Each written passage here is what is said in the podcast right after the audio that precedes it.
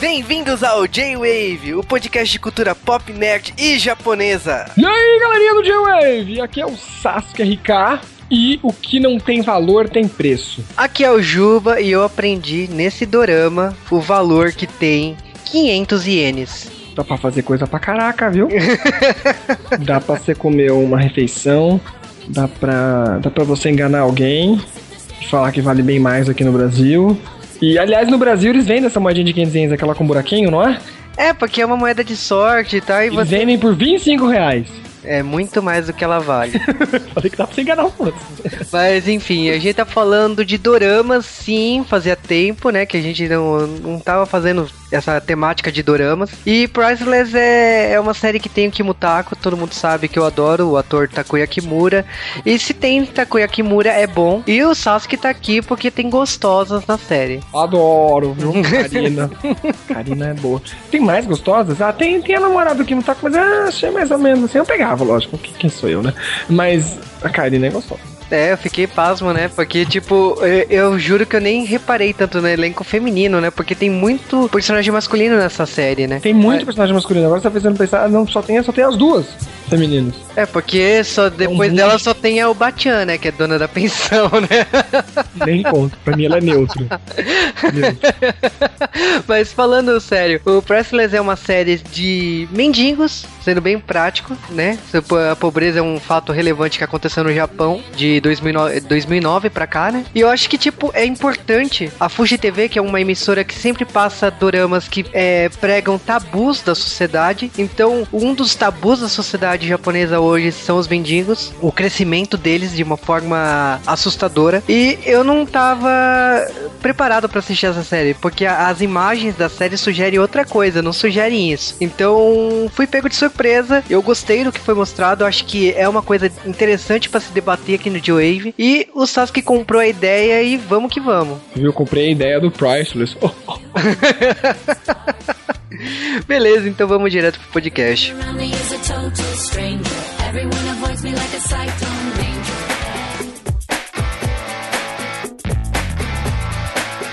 E bom, antes de falar de Priceless, temos que falar que primeiro é um dorama exibido pela Fuji TV e o dorama exibido pela Fuji TV teve uma audiência altíssima pra eles, né, que 17,7% e na região de Canto.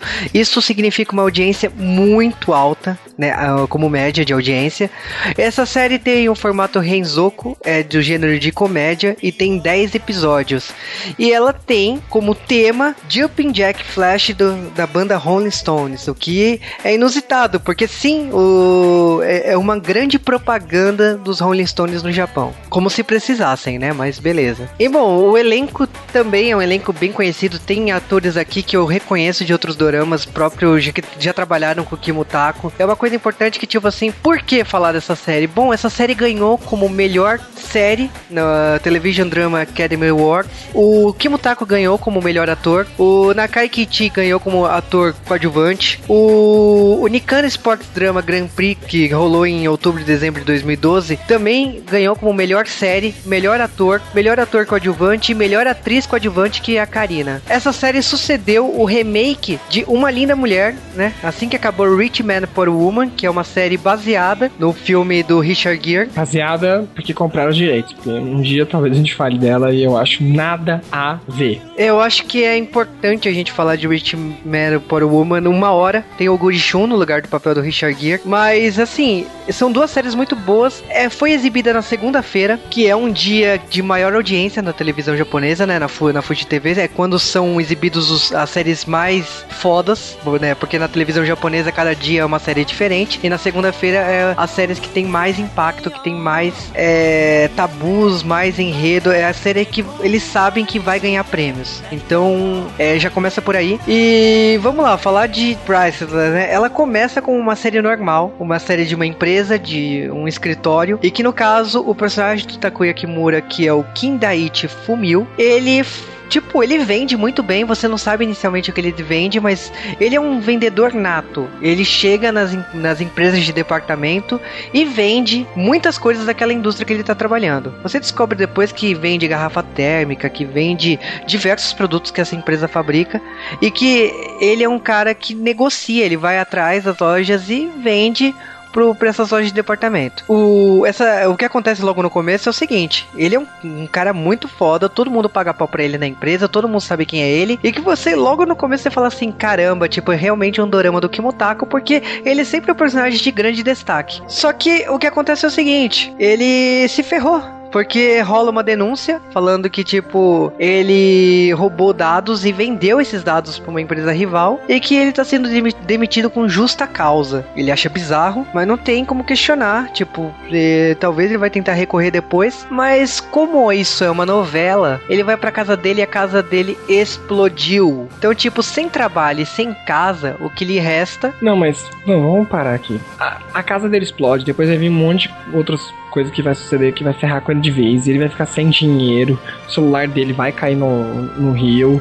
Ele vai estar tá fudido e ele vai virar mendigão praticamente. Então, assim, do nada, absurdo total. Bem novela. A, a novela inteira não explica sobre essa história direito, né? A gente pressupõe que isso tudo foi feito pelo presidente atual da empresa, que é filho do, do, do antigo presidente, e que ele, o antigo presidente falou uma coisa pra ele, e quando ele ouviu isso, ele falou: Não, não vou deixar esse Kindite ser o seu próximo presidente, então vou ferrar com esse Kindite antes que tudo isso aconteça. Exatamente. Cara, eu já falo assim, de, de cara.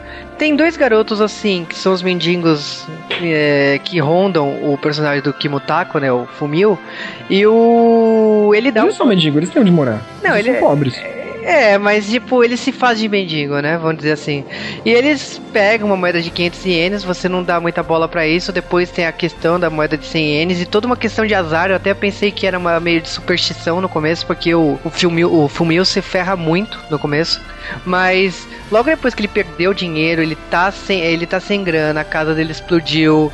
E, tipo, você percebe que ele realmente é o- acabou pra ele. O personagem, assim, que é o presidente da empresa, que é o Toishiro Yoshiki, né? Que ele, ele é filho do antigo dono. Como o cara faleceu, ele assumiu o cargo de presidente. Ele tem um grande segredo que ele descobriu lá no hospital, no leito de morte do pai dele, né? Que o pai dele falou antes de falecer. E que esse segredo, tipo, é meio óbvio pra gente, assim, como que se vai desenvolver essa trama. É que, na verdade, o pai dele teve um filho fora do casamento, que foi o Fumio, né? O personagem do Kimutako. E o, o Fumio, tipo, tra... sempre esteve perto da empresa, tipo, o pai sempre esteve presente, meio, nunca a- assumindo que ele fosse o pai, né? Então, jogo de beisebol, quando era na infância, o, o pai sempre estava do lado. O Fumio foi pedir emprego, ele aceitou e, e deixou ele crescer lá.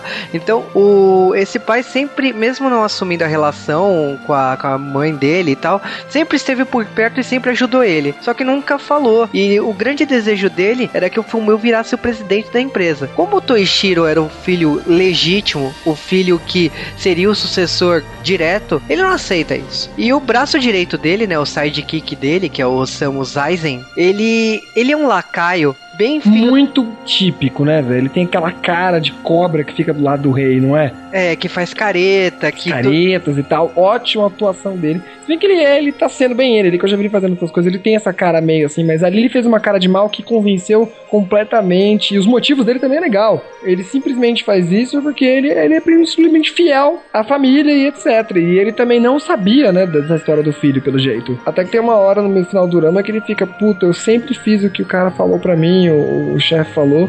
Na única vez que eu, que eu não que eu não fiz o que o chefe pediu, olha a merda que eu fiz. É, então assim, a gente já percebeu que a trama é bem mexicano, né? É uma coisa bem caricata, que é uma coisa que, tipo, a gente sabe que o Fumio se ferrou, porque o Osamu, sendo la- lacraio do Toishiro, ele sacaneou. E sacaneou bonito. E o que acontece é o seguinte: Fumio vira mendigo, dorme na rua, até tem um mendigo que dá uma caixa de papelão pra ele e fala assim: Olha, eu não tô sendo gentil com você, não. Eu só tô te dando essa caixa porque se você morrer vai causar problema pra gente. Então você vai dormir dentro da caixa de papelão e tá de boa. E ele aprende assim, no dia seguinte, ele conhece a Ichirin Kikuoka, né? Que é a dona da- de uma pensão pra mendigos. E que ela, a única coisa que ela cobra é o seguinte: você traga 500 ienes pra pagar o seu quarto. Você ganha um quarto individual, todo seu. Eu, você ganha a primeira refeição no dia, né? Um café da manhã e tal. E só, cara, você vai pra rua, vai trabalhar e, e se você quiser dormir aqui de novo, você arranja mais 500 ienes no dia seguinte. É legal, legal de mostrar isso daí, dessa história do 500 ienes, etc. Porque realmente existe mendigo no Japão. Eles querem ficar na rua, como todo mendigo, tá, gente? Eles querem ficar ali, entendeu? Até porque, sei lá, motivos de depressão. Vai ser uma hora que vai ser usado esse pessoal da rua, você vai saber que são pessoas que têm qualificação, vai ter uma hora que vai, vai precisar de gente ali para ajudar na fábrica, e eles vão lá e eles vão ajudar muito bem. Então, eu gostei desse Durama por causa, do, por causa dos temas que ele aborda. E nesse comecinho a gente tem muito essa abordagem de como é o mendigo no Japão, entendeu? Tipo, tem ajuda? Tem, tem todo dia tem, tem, tem um sopão lá que eles fazem, não é? Eles É, dão que- comida que até o, o Kindaichi vai adorar, vai sempre lá, ele vai até levar pessoas importantes pra lá, porque ele fala que aquela comida tem um significado maior pra ele, que quando ele tava muito ferrado na vida, foram ali que foram ajudar ele, que deu uma comida quente, que tem todo um significado. Mas não fala de albergues. A gente em nenhum momento vê um albergue, mas tem essa pessoa aí, por iniciativa privada, que também é pobre tanto e aluga os quartos da casa velha lá dela. E esse, aliás, esse lugar é cheio de coisa. Inclusive, Nha das Eikibis está aqui, entendeu? Code raro, isso aí, uma das nossas pesquisas máximas no J-Wave está aqui. Super fofa e fazendo um papel bem code raro. Ela é uma idol falida.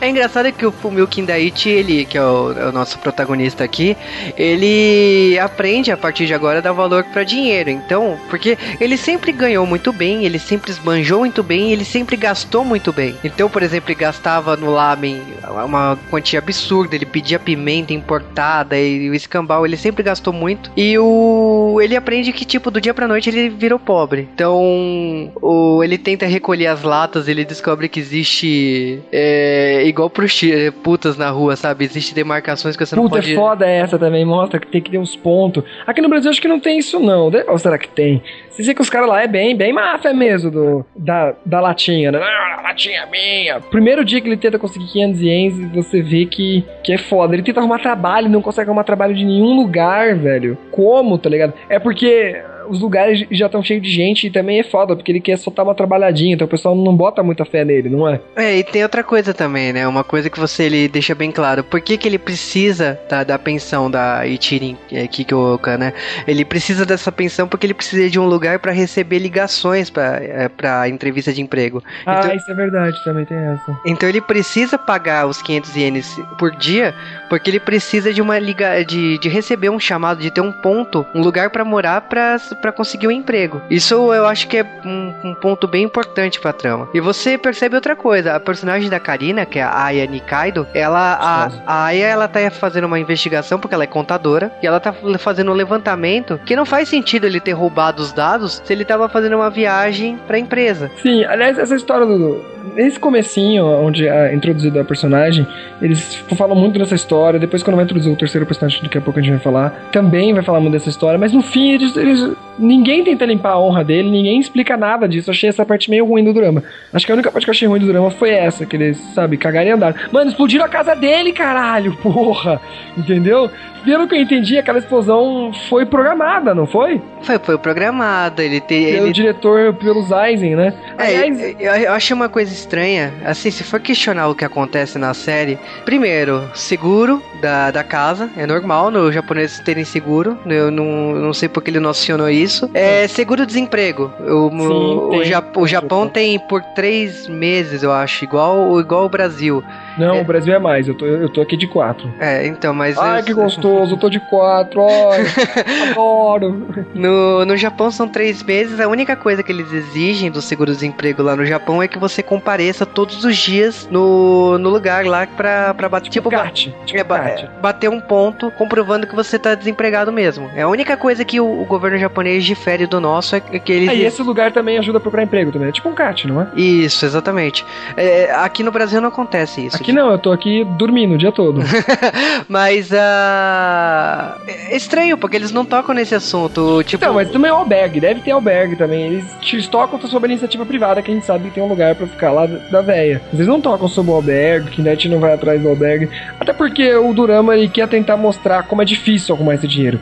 E a gente sabe, quando o Ju realmente, quando o Ju passou esse Durama pra mim assistir, eu falei, mano, eu não vou querer assistir. Porque é um Durama sobre pobre no Japão. E não tem como você ser pobre no Japão. Tipo, você não tem como ser pobre no Japão. Você tem que ser muito preguiçoso pra você ser pobre no Japão, entendeu? Então é difícil. E aí quando eu fui ver o Dorama, ele dá umas explicaçõezinhas assim, etc. Dá aquele valor do ien. Dá que o primeiro emprego que ele vai conseguir é por causa de um amigo, que ele. Que é um, nem um amigo assim tanto, vai. Era mais um conhecido que ele sempre foi num restaurante do cara e no final ele pede uma ajuda lá, mesmo, mesmo com vergonha. E etc. Mas mostra muito esse sentimento de vergonha que o japonês tem, né? De pedir ajuda, mesmo quando tá completamente ferrado. Mas o Kindaichi vai lá e pede.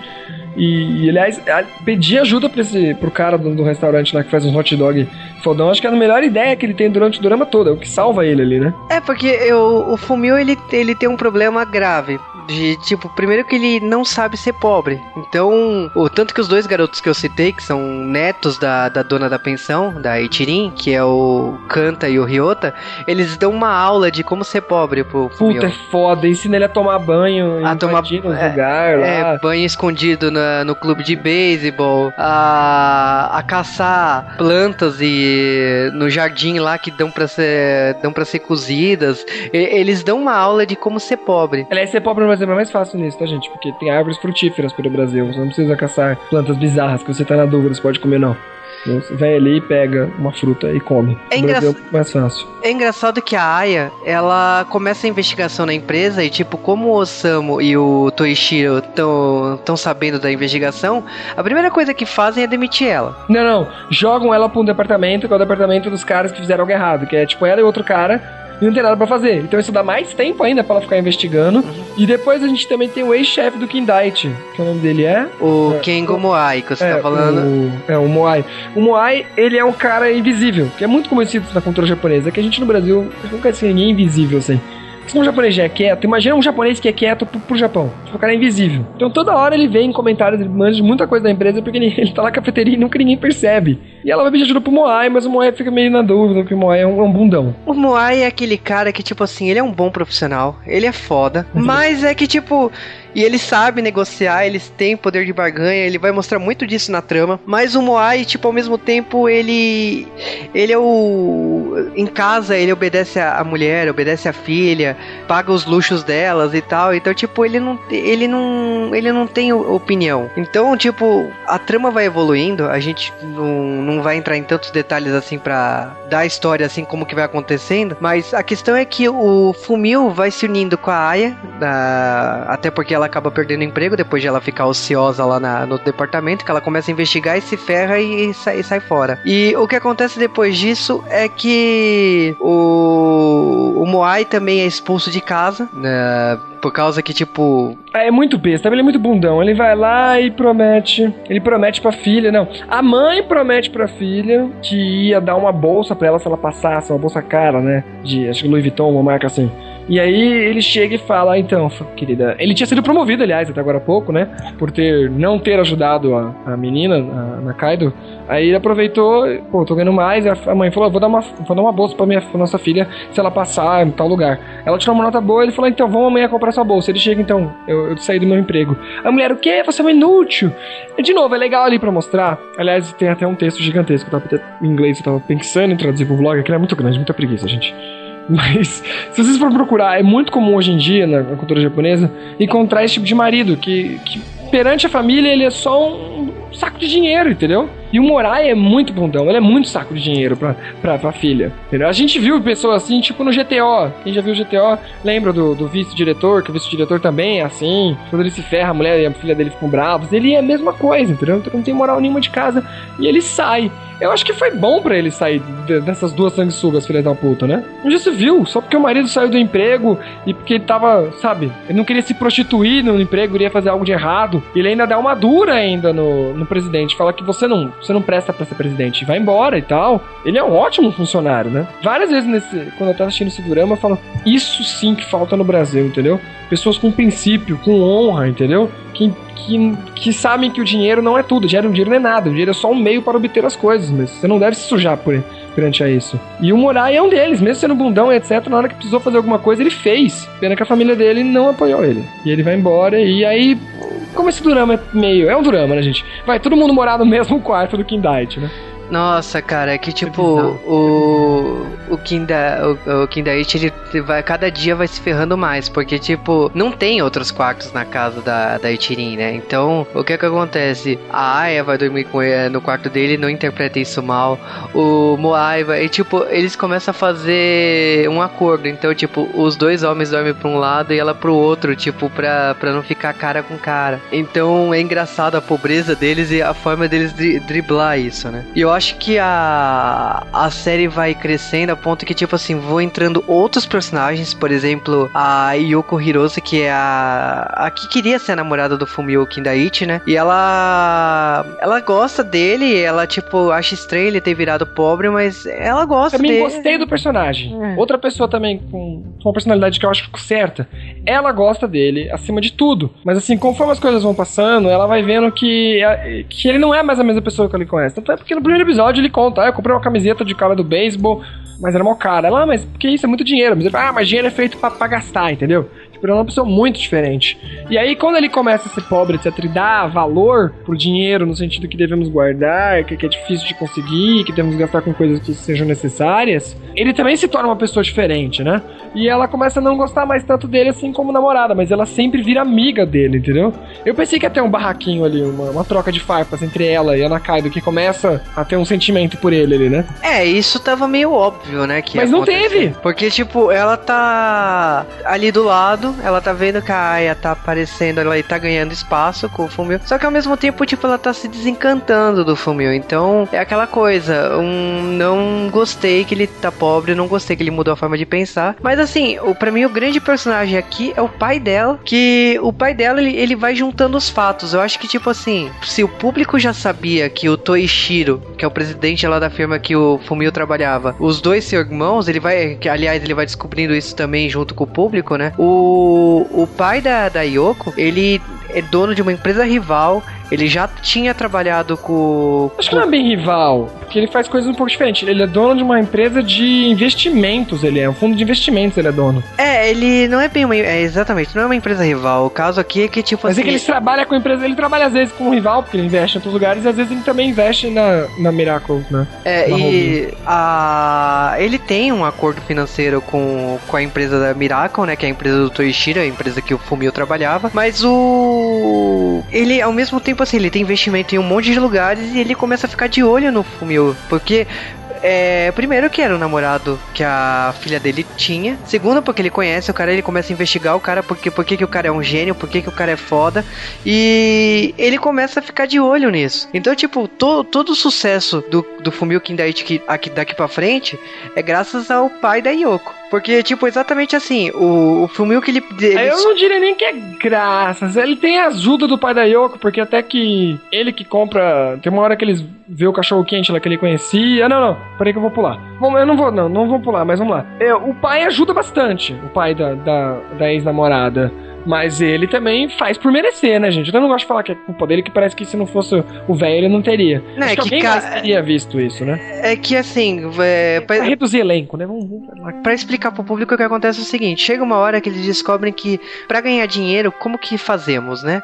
Eles pegam uma barraquinha velha, japonesa, na, na- que tinha lá na pensão da Ichirin e começa a vender hot dog. Um hot dog, aliás, estranho com alface, mas beleza, ok. E. Tem salsicha naquilo? Tem salsicha, mas tem uma alface como enfeite. Não, eu pensei que era outra coisa, não era uma salsicha aquilo. É, um hot dog normal. A única coisa. Mas aí o que, que eles fazem? Ah, e, a- e o pão é baguete. É, o, o pão é um pouco. É, eu achei beleza. Eles começaram a vender hot dog aonde? Eles fazem as contas e tem muito funcionário na empresa que eles trabalhavam. Da, E a cantina era uma bosta. a Aya, o Moai e o Fumio sabiam que, tipo assim, a única. a- 1.500 funcionários. É, 1.500 funcionários. Então, tipo, meu, 1.500 funcionários, a comida da região ou é cara ou é uma porcaria. Então eles decidem vender hot dog lá na frente. O que poderia ser uma humilhação aqui no Brasil, né? O cara, ah, meu Deus, o cara tá vendendo hot dog bem na frente da empresa que ele trabalhava, que Mas falta lá no de honra. também é uma humilhação, muito mais do que aqui até. Porque lá eles ligam muito mais pra honra, porque pra ser humilhado tem que ter honra, do que a gente, coitados aqui. Meu, e ele ganha um dinheiro absurdo e tipo, é, é Mas bizarro. aí a gente tá de falar de um personagem muito importante, que é os fãs de Johnny, será que tem fãs de Johnny aqui ouvindo? Que é o Kohai dele. que é o Não- Kotaro Enomoto, nasce É, o Enomoto, que ele é membro do Kiss My Fit. E ele, ele é o Kohai, ele, ele aprendeu muita coisa com, com o Kindaichi. Até tem uma hora que ele vai ser meio rival do Kindaichi. Quando o Kindaichi vai querer fazer umas vendas aí novas, ele vai no mesmo lugar que o Kindaichi vai, faz a mesma estratégia. E eu gostei dele como personagem. Ele sempre dá suporte pro Kindaichi do jeito dele, entendeu? Ele tem uma hora que ele até meio que organiza uma greve, não é? Nem ele que organiza, mas ele que dá força ao pessoal. Então é um personagem legal. Aliás, quase todos os personagens aqui têm uma boa personalidade. Tirando o vilão, né? Que seria. É que, cara. até, é- até o diretor, que é o vilão, como eu falei, no final é justificável porque ele faz tudo essas maldades, etc. Porque ele é uma pessoa super leal à família. Cara, mas eu, eu acho assim, o, tudo vai se desenvolvendo e você percebe o crescimento. Porque, por exemplo, a gente tá ainda numa fase que o, o, o Kindaichi, ele tá ainda na posição de mendigo, né? Mas ele, ele vendendo hot dog, ele ganhando dinheiro, ele tá ganhando rios de dinheiro com aquilo, porque é uma barraquinha japonesa, nunca fizeram isso na vida lá no Japão, uma, uma coisa bizarra de se pensar, mas beleza. O que é que acontece é o seguinte, a barraquinha faz tanto sucesso que o pai da Yoko, que, é a, que seria a namorada dele e não é, porque em nenhum momento rola nada, mas o pai dela fica maravilhado e compra como se fosse uma a licença de criação. E ele paga 10 milhões pros três: pra Aya, pro Moai e pro Fumio. Então, tipo, 10 milhões, o que, que eles decidem fazer? Alugar a antiga fábrica de garrafa térmica da Miracle, porque você descobre que o Toishiro, quando ele virou presidente da empresa, ele decidiu é, ignorar o passado que o pai dele criou e levar a empresa pro futuro, que poderia ser um equívoco muito grande. Então ele, ele fecha fábricas, ele re- reestrutura a empresa e tal. E o Fumio discorda desse, desse pensamento e fala assim: Meu, se ele fechou a fábrica, eu quero. Vou alugar e vamos ver no que vai dar. É, a gente pulou uma partezinha que foi um episódio em que ele, pra arrumar trabalho, ele acaba trabalhando pra um cara que era dono de uma loja de ramen que não ia pra frente. Ele faz de tudo pra ajudar essa loja ir pra frente, faz até um panfleto.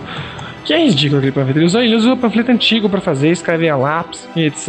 É ridículo. O lugar é meio tosco. O cara também não tá com muita vontade. No final, o cara acaba desistindo mesmo de lá e dá esse carrinho pra ele que vai ser o carrinho que ele vai fazer. O cachorro quente, que o cachinho, o carrinho do cachorro quente é que vai fazer o- velho lá dar, comprar essa ideia do cachorro quente, comprar a franchise, comprar a ideia e aí dar dinheiro pra ele, pra ele poder fazer o primeiro investimento dele. Eu acho que esse cara talvez seja o mais importante pra virada do Kindai Net do que o, o pai da namorada, que o pai da namorada não deu nada pra ele. Ele simplesmente, ó, viu aqui uma ideia de negócio, porque ele é um, faz parte de um banco de investimento. Então, sabe, banco de investimento faz exatamente isso, é quando você tem dinheiro, você vai lá, ele compra estoques, ele investe. Ele é uma pessoa que manja de negócios em geral, entendeu? Geralmente, tipo de pessoa é especialista em um tipo de coisa. E aí, no caso dele, é com comida. E como eles vendem marrobin, né? Que engraçado, uma palavra super engraçada em japonês, eles usam até isso no meio do ama, que marro é magia e bin é garrafa, juntando isso em japonês da garrafa térmica. Ah, nada a ver. Mas enfim. E aí eles falam várias vezes sobre essa garrafa térmica. O Kindaichi fica muito fissurado nessa ideia de garrafa térmica. Porque assim, e é por isso que o, que o pai da namorada dele começa a ver. Será que esse cara não conheço? Porque ele fala mesmo, a mesma coisa que o pai dele falava. Sendo que ele só encontrou com o pai mais uma vez, mas é aquela, daquela ideia, né? O sangue é mais forte que a água do mar. E aí ele vai lá e começa a falar, não, porque é legal trazer uh, uma bebida quente para as pessoas quando elas precisam, sabe, todo aquele sen- sentimento e etc. Então é, é uma história legal e bonita nesse sentido e que te passa valores assim, acho que todo episódio tenta passar um valor de alguma coisa, na verdade. Por isso a série, o nome é Priceless, porque esse tipo de valor não tem preço. É, cara, eu acho que, tipo, é, tem, é, pra mim, por isso que eu falei que eu gosto muito do personagem do pai da Yoko, porque ele tá, ele, ele começa a ligar os fatos, ele acaba, É ele começa a ajudar indiretamente o Fumil, e, tipo, você percebe que ele tá deixando de ser mendigo, que ele tá se tornando um empresário, ele tá se tornando, é, seguindo os caminhos do pai que ele não conheceu direito, e que, tipo, a, a, a todo instante, o Issei, o Osamu, né, ele tá analisando, né, que é o sidekick do Toishiro, o lacaio dele, e o Osamu, ele tá olhando e fala assim, meu, ele acabou, ele, ele tá fazendo uma garrafa térmica nunca vista, ele tá vendendo, ele vai vender uma garrafa térmica que mantém água quente durante três dias, e, tipo, ele, o, o Toishiro fala, meu, deixa pra lá, nada, e, mas o, o Osamu, ele tá lá insistente, então, tipo, toda vez que o Fumio tá pra ameaçar a Miracle, ele, o, o que que ele- eles fazem? Eles vão lá e saboteiam. Então, tipo, no momento que assim, a garrafa custava caríssima e tal, mas o ele tenta negociar com uma loja de departamento da época que ele trabalhava na Miracle, o Fumio consegue convencer a loja, a, a garrafa fica lá, não vende, mas um jornalista compra, faz uma matéria, a matéria vira sensação. Aliás, mais uma sorte do que. Sorte não, né? Eu não gosto de falar que foi sorte, mas o Kinect, como é uma pessoa esforçada e tudo isso daí, as coisas se dão pra ele, né? Esse Durama Tem muita coisa meio que parece sorte, mas pô, o Kinect, ele realmente ele arrisca bastante ali, né? Porque ele alugou por um preço bem caro, ele fica sem dinheiro nenhum. Ele só podia fazer poucas garrafas. Ninguém queria ajudar ele, né? Porque, ah, é por causa da Miracle, ninguém quer saber de garrafa, etc. Quando ele arruma alguém porque tá devendo meio que favor para ele, que era um cara que no começo, assim que a gente descobre que ele é um bom vendedor, que era um cara que ele levava isca, sabe? Percebeu que o cara era pescador e levava isca. Aliás, o grande porte, o grande ponto do Kindite é ser uma pessoa muito pessoal, sabe? Que percebe, ali, olha pra pessoa e fala, pô, aquele cara pescava. E como você sabe? É porque eu vi uma coisa ali no quadro dele, o tipo de mão, o jeito que ele é. Ele é uma pessoa que presta muito detalhe nas pessoas, sabe o nome de todo mundo, completamente diferente do irmão dele que tá cagando e andando, entendeu? É, A gente o- fica puto com o irmão dele, por isso eu trabalhei não sei quantos anos aqui na, na empresa e agora o novo presidente não sabe nem meu nome. O novo presidente não sabe o nome, o presidente joga o passado no lixo, porque, tipo, o. Ridículo, assim, não, essa ideia dele parar de fazer uma roupa nas garrafas. Ele podia ter continuado com outra coisa, mas deixava as garrafas na mesma linha. Ele manda jogar fora as garrafas antigas. É, exatamente, porque a empresa era uma empresa de garrafa térmica, então, tipo, o histórico da empresa, o ícone da empresa eram as garrafas térmicas. Então, tipo, no momento que ele manda jogar o passado fora, então joga fora e no lixo, tipo, não é que mandou arquivar, foi pro lixo. Garrafas de 30 anos, 40 anos atrás. Então, tipo, é ignorante a atitude dele. E o tanto que, tipo, chega uma hora que o, o Fumil pega uma primeira garrafa, ele se inspira, né, no símbolo da empresa e tal.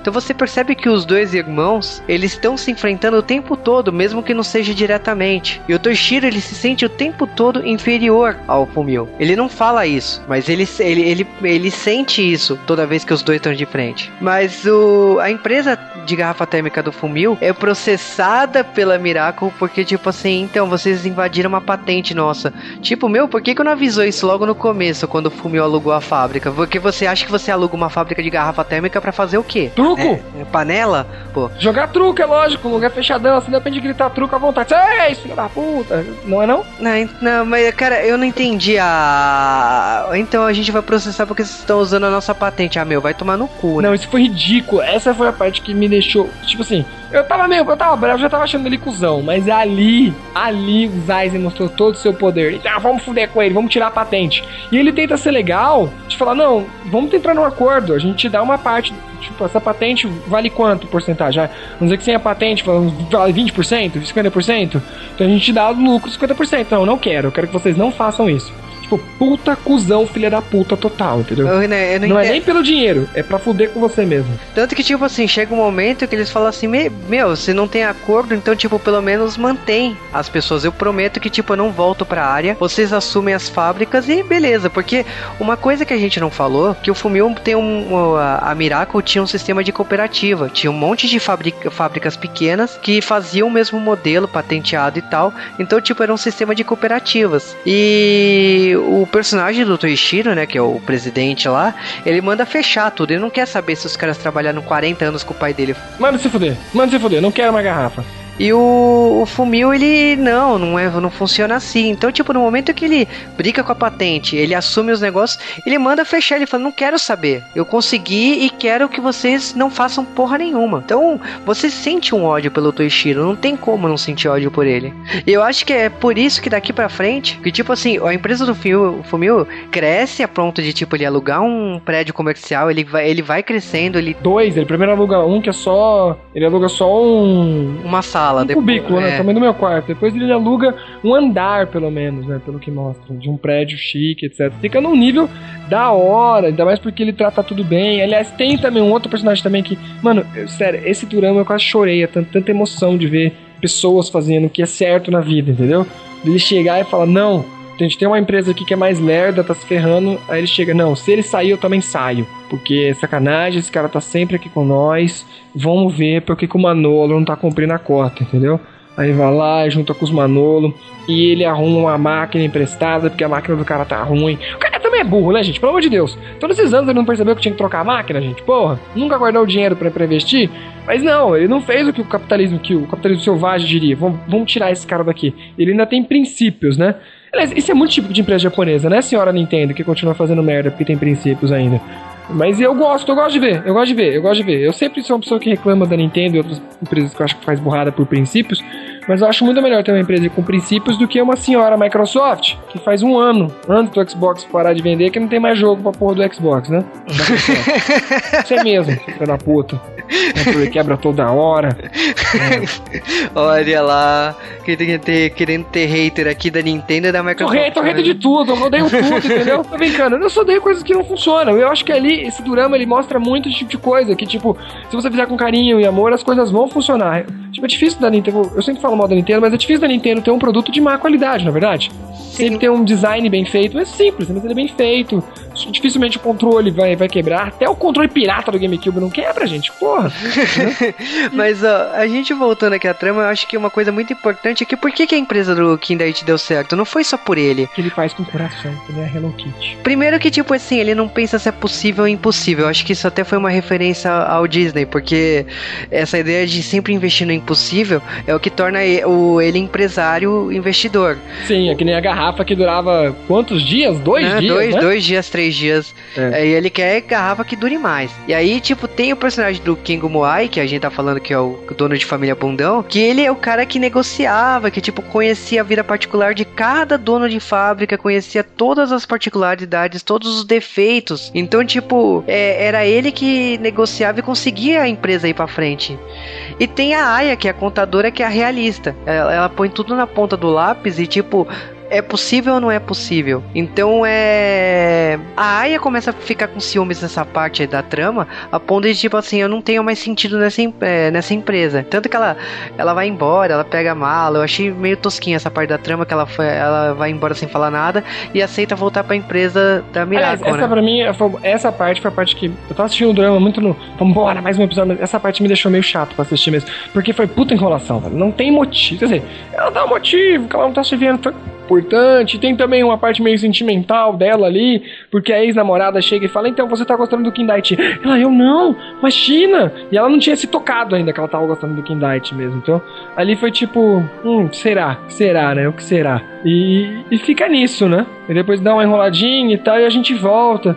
Também tem uma parte de briguinha ali, e aí vem uma parte que você não gosta, né, Jogo? Que é a parte de quando dá a greve, o Enomoto faz a greve lá, e todo mundo não quer mais trabalhar na empresa, a empresa fica mal mal falada, e o bicho começa a pegar, lembra? Ah, cara, eu acho que a da, a da greve, é, pra mim, é o auge. Pra mim, a série podia ter acabado aí. É, Eu gosto do que vem agora, porque ele simplesmente mostra como o Kindite é um cara legal e quer fazer as coisas certas, e como as pessoas também podem mudar, porque agora, aliás, a gente pulou, antes de ter a greve, a gente tem mais um momento ali, que sabe que a gente já falou um pouco sobre isso daí, que é quando vem um gringo, né? Que é por isso que o, o irmão dele fica puto e fecha as patentes.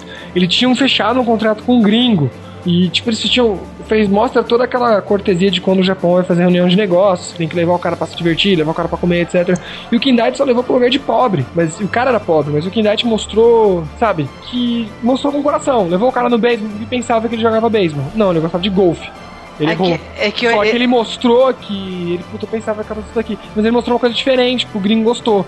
Depois ele leva também na hora de comer, o restaurante dá errado, e aí ele leva lá pra comer a comida de pobre.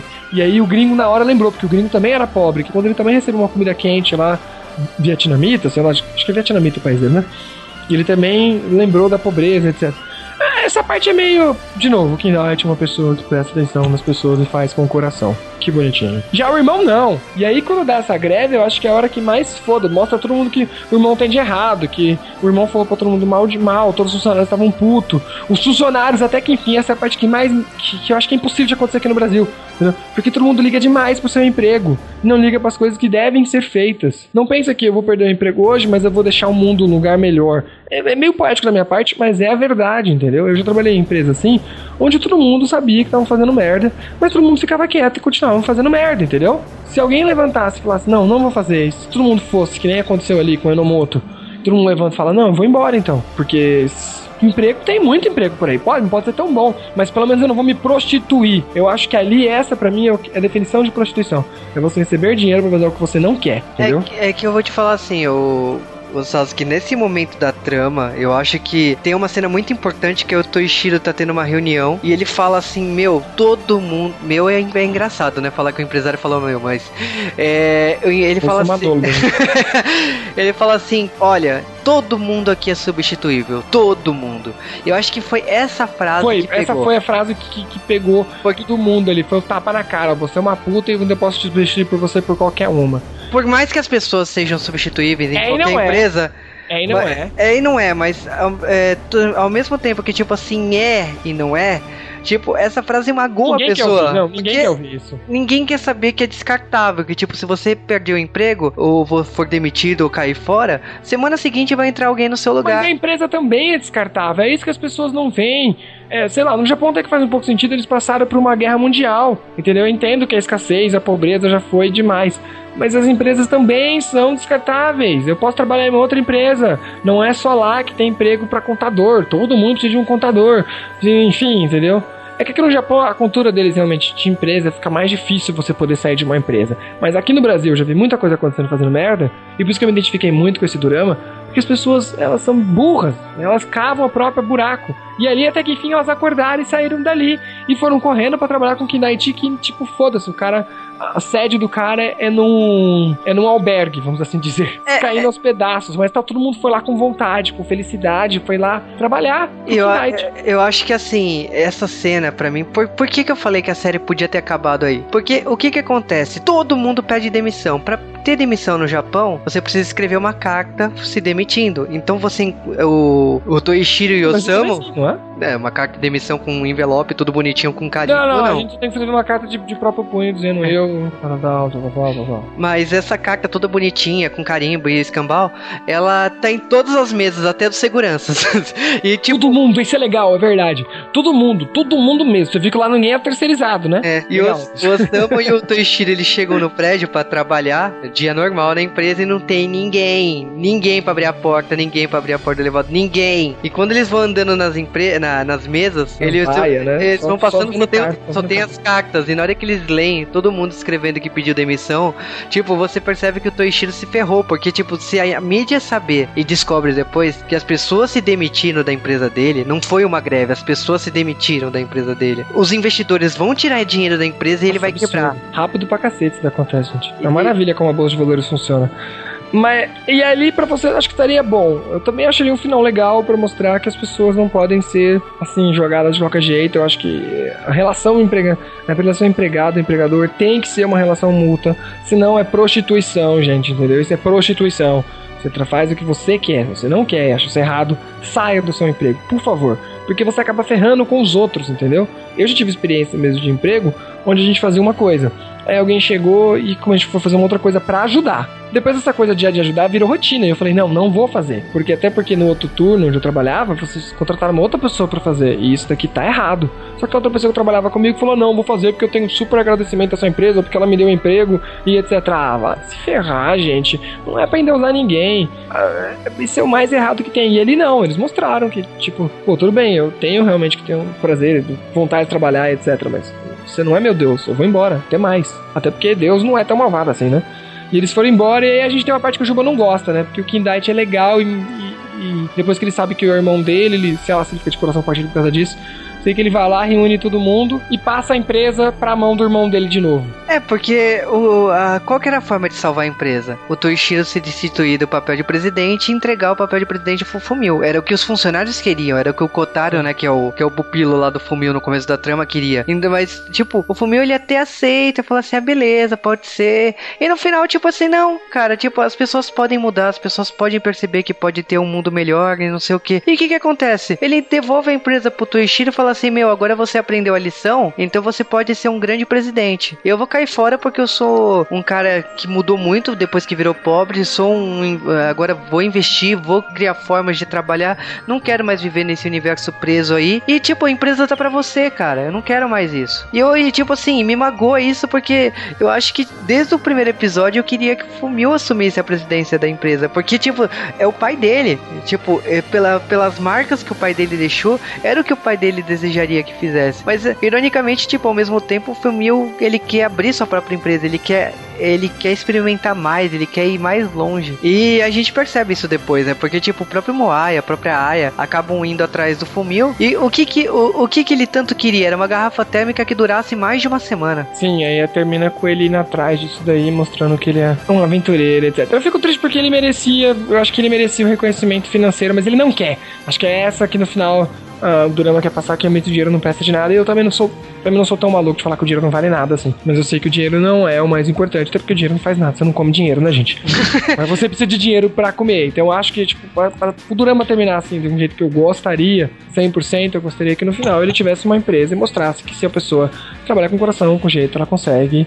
O dinheiro não é o mais importante, mas você precisa dele. Também você não deve se prostituir, como eu já falei, fazendo o que for que te mandarem, deixar as pessoas te zoarem, te jogarem pra baixo, só porque você precisa trabalhar, entendeu? A menos É. que você esteja numa situação, sei lá, que realmente que seja impossível, mas em geral não, né, gente? Até no Brasil hoje em dia tá cheio de emprego, gente. É só sair procurar. Pode não ser tão bom quan- quanto o seu, mas não sei. se- Mas acho que você vale mais do que isso, né? O que eu acho que assim, a série acaba sem romance. O Fumio e a Aya, tipo, rolou, mas não rolou, sabe? A gente, é, pra quem tava esperando alguma coisa entre eles, não, não ficou tão óbvio assim que vai se desenvolver algo. E a ideia de investidor, de, de sempre investir nas suas ideias, de se você tem um sonho, vai atrás, que é o que o Fumio quer. O Fumio que ele, ele acaba a série é, com o seu espírito de desbravador. Tipo, ele tava preso na sociedade japonesa, ele tava preso no emprego dele, ele tava preso na, na forma que ele trabalhava. Ele aprendeu do dia pra noite como perder tudo, se tornar um mendigo e tal. E, tipo, quando ele acaba a trama assim, ele tem boas ideias, ele tem os- o sangue dele de, de contra o sistema, que nem o pai dele foi que criou a, a Miracle. Ele, ele tem esse sangue e ele vai atrás. Então, provavelmente ele será um cara de sucesso. É isso que a, a série quis deixar. É um final bom? É. Mas é, ao mesmo tempo, é ti- tipo, pra quem tá acostumado com trama brasileira e latina, a gente tá esperando um romance, alguma coisa mais. Teve um casamento É, na imaginação. no máximo, né? Eu também esper... Esse drama eu não esperava algo romântico. Eu realmente não gosto que todo drama esteja romântico, senão vira uma coisa brasileira e eu não tô cansado de ver essa merda. Toda coisa é romântica. Não que eu não gosto de romance. Eu adoro romance, viu? Mas enche o saco tudo ser romance. Quando tudo é tudo, na- nada é nada, né? Como diz a lógica, né? Se tudo é bonito, nada é feio. E, e aí nada é bonito, lógico. Então eu gostei do jeito que foi. O romancinho no meio ali foi meio piegas, mas tá valendo. Mas eu gostei muito do drama, eu gostei muito dos temas abordados, do, do que passa o drama. E realmente segue o nome, é priceless, né? Você realmente dá valor tanto pro dinheiro como dá valor para as coisas que não têm valor, realmente, que não tem como você estipular um preço, né? Cara, eu acho que a série honrou o nome, eu acho que a trilha sonora é muito boa. E eu acho que, tipo, fica aquela pergunta que agora eu passo pro Sasuke. Você gostou ou não gostou da série? Recomenda? Recomendo muito essa série a todas as pessoas do meu Brasil, Baranil, entendeu? Para aprender pelo menos o significado da honra e o que é se prostituir, entendeu? Cara, eu acho que essa série, ela me deu valor ao dinheiro. Foi uma série que, tipo assim, eu gosto de comprar as coisas assim quando tem dinheiro, né? Eu sou pobre. Mas- ah, é, agora, né? Mas a... compra jogo pra Dedéu e tá pobre, aham. Claro, eu sou pobre. Mas eu ando com roupa da 25 de março. Eu compro roupa no balde, gente, no quilo. O preço. Mas eu todo... sempre dei, dei valor ao meu suado dinheirinho, entendeu? Não, mas todo jogo que sai na PSN japonesa, você vai lá e Então compra. culpa que o jogo é bom. Ah, tá bom. O jogo é bom, mas eu sempre eu, eu sigo uma regra, viu? Eu tenho que jogar pelo menos uma hora de cada um real que eu gastei. Uhum. Já cinema você não vê tanto, porque o cinema é caro pra caralho. 30 por duas horas é fogo. Mas o, o que eu falo assim dessa série é que ela realmente dá valor ao dinheiro. Eu acho que você assiste e você tem uma uma outra pegada, assim, você começa a olhar o seu dinheiro de Eu uma forma diferente. eu acho que essa série pra mim tá no mesmo patamar que Dragon Sakura, que toda vez que eu assisto Dragon Sakura, eu aprendo a estudar. Eu, o, o advogado, o professor lá daquela série, dá uma lição de moral tão foda que eu tomo vergonha e começo a estudar. Eu acho que Também, essa... aquela, aquela série é muito boa, não só pelas suas lições de morais, como frase que eu, não, eu nunca esqueço. Que ele fala que você. que a gente não consegue ver certas matérias como história e geografia funcionando na vida real.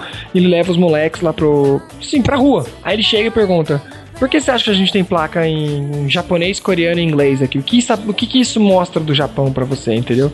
É uma informação que, tipo, só com aquela placa dá pra você descobrir muita coisa, realmente. Você descobre que tem. É uma área com muito imigrante, com imigração e turismo coreano. O inglês mostra que o Japão é um país preocupado com a globalização, entendeu? E o japonês mostra que é a língua de fato do lugar, entendeu? É, o Dragon Sakura provavelmente a gente fará um dia, mas o que eu falo assim, pra mim a lição de moral do Dragon Sakura é no primeiro episódio quando o, o advogado assume a escola e fala que o mundo são dos inteligentes, os inteligentes que criam as leis e os burros obedecem. Então, tipo, se você deseja ser burro, você você tem que aceitar pro resto da sua vida que você terá que obedecer às leis que existem por aí. Agora, se você quer criar leis e mudar leis, então trate de estudar. Eu acho que essa é a lição que o Dragon Sakura traz e quando ele fala isso no primeiro episódio, dá um frio na espinha e faz você falar assim, olha, se eu quero ser alguém, eu tenho que estudar. E o Priceless, tipo, ele te dá a lição do, do Gorriaco, hein? Que é 500 ienes em, em japonês, que é a ideia de quanto vale isso. 500 ienes é 13 reais, né? 13 reais, é equivalente a 5 dólares, dá uns 13 reais, Durante 14 a 5 reais. e pouco, né? O ien vale um pouco mais por enquanto. E eu acho que essa é a lição que você tem que ter pra sua vida. Você tem que olhar pro seu dinheiro, ver o quanto que ele vale, o do seu suor. Não é só você sair gastando, não. Eu acho que. Cara, que lógico que cada um é cada um. Se você quiser gastar, que nem. Eu também gasto às vezes e tal. Mas eu acho que essa série é importante, não só pela história do mendigo, não pela história do valor do dinheiro, mas ela tem bons tramas, ela tem uma trama bem caricata. Ela... Não, essa, era uma série boa, mesmo que a gente ignore os valores, as coisas que ele passou, ele passou bem, e mesmo que você, tipo, cague antes, tipo, tipo, o valor do dinheiro. Eu sou pobre, eu, eu acredito que eu dou valor no meu dinheiro. Dificilmente eu gasto com uma coisa que eu acho totalmente futilidade, eu vá depois falar, puta, por que fui gastar com isso, entendeu? Até cinema que eu brinco que 30 reais tem filme que realmente vale a pena você ir lá, entendeu? Eu costumo ir nos filmes que eu acho que vale a pena. Os outros eu espero pra assistir em DVD. É, então é esse tipo de parte pra mim meio que passou batido, mas ignorando isso tudo, a série é uma série legal, você vai ter piadas das horas, assim, legais, você vai ter uma boa atuação, são, são atores de mais alto calibre do Japão, né? Kimutako, a, a Karen também tá. A Karina tá, tá demais. E ainda tem, se você tem, se você é fã de JKB, tem a nossa Koji Haru fazendo um papel ridículo. Mas ela tá fofa como sempre, com roupinha de, de idol, então whatever. É, então assim, a gente já falou o, da trama, já falamos dos atores, da, da música, da direção, do canal que passou lá no Japão. É uma série inédita, infelizmente a gente sabe que séries japonesas não vêm pro Brasil, mas a gente gostaria muito que essa série viesse. Seja por streaming, seja na televisão. É uma série moderna, uma série atual. É um que poderia dizer de uma novela blockbuster, porque tem grande elenco, teve grande audiência e tal. Então assim, é aquela coisa, se você gosta de cultura japonesa, gosta de Japão ou gosta simplesmente de boas séries, de bom enredo e tá cansado de ver série britânica, série americana, série australiana, corre para corre atrás de Priceless. Eu acho que vale essa aventura aí de encarar uma série japonesa, de encarar esse mundo que é exótico pra nós, mas ao mesmo tempo, tipo, é um mundo que tem muita coisa que a gente identifica do, da questão de emprego, do escritório, da, da, da luta pra vencer, né? Na vida. Então eu É, acho até que a gente mora no Brasil, a luta pra vencer é todo dia, né, gente? é todo dia. Ou pra sobreviver, porque vencer é difícil. Então eu acho que o, o Priceless é, é uma série que você pode ir atrás e tirar suas conclusões. Olha, gostei, vou atrás de outras séries japonesas. Vai fundo. Até porque tem meu autor favorito, que é o Kimutako. Eu acho que vale vocês irem atrás e descobrir se séries japonesas é o que rola ou não. Hum, adoro que rola e vai fundo, viu? Ai, que gostoso, viu? E tem, e tem Karina, gente. Karina, acha um papel aqui. Mesmo de Office Lady, ela dá um caldo, viu? Ai, que vontade de tirar aquela saia lápis dela, viu? Ai, que vontade, viu?